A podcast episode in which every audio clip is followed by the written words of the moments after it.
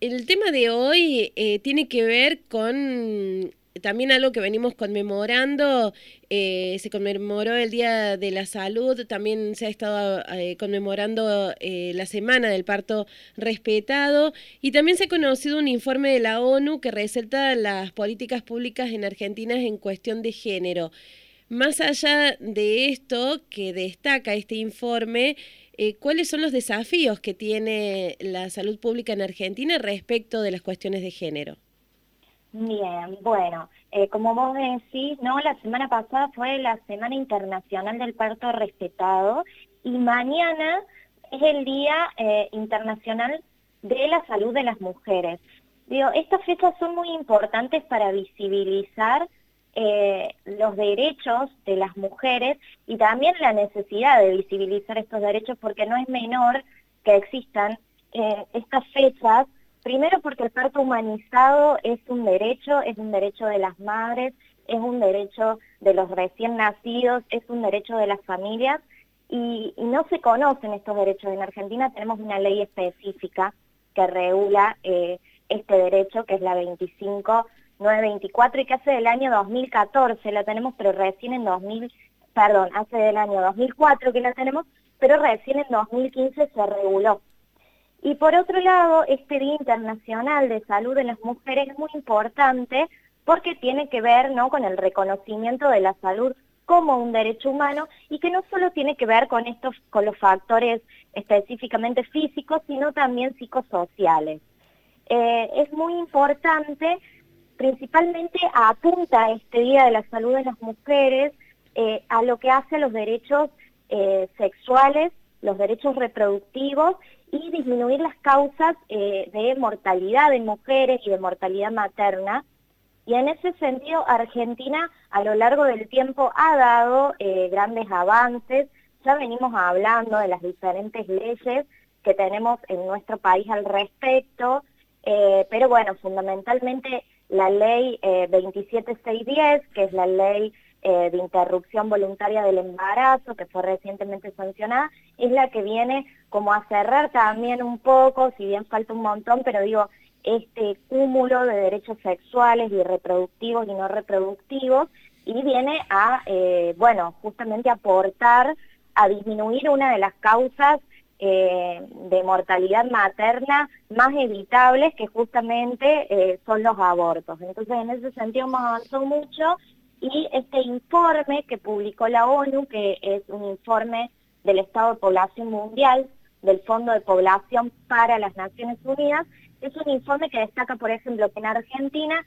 eh, ha disminuido la tasa de fecundidad en la adolescencia en el periodo de 2019 eh, comparado con, con, años anteriores, ¿no? Entonces, eh, hay, hay un avance. Marina, ¿ya hay algún tipo de estadística que tiene que ver con cómo está impactando la ley IBE aquí eh, en el país, aquí en Argentina? Todavía no hay estadísticas, eh, digamos, tan, tan completas por el hecho de que la ley eh, tiene, desde que se sancionó y desde que entró en vigencia, hace seis meses, siete. ¿sí? Lo que sí se sabe es que el servicio del 0800 de Nación, que es el que recibe eh, cuando una persona quiere interrumpir y no sabe a dónde recurrir o va a un centro de salud y no recurre, bueno, ha, podido ir resolviendo todas las, situaciones, pero en general la ley eh, se está aplicando. Esta aplicabilidad de la ley igual depende de las zonas en las que nos encontremos. Siempre, eh, bueno, es mucho más fácil el acceso en las capitales de las provincias o en las grandes ciudades. ¿Qué es lo que dice este informe respecto de la aplicación, si es que dice algo, sobre la aplicación del programa de educación sexual integral que en Argentina fue creado en 2008?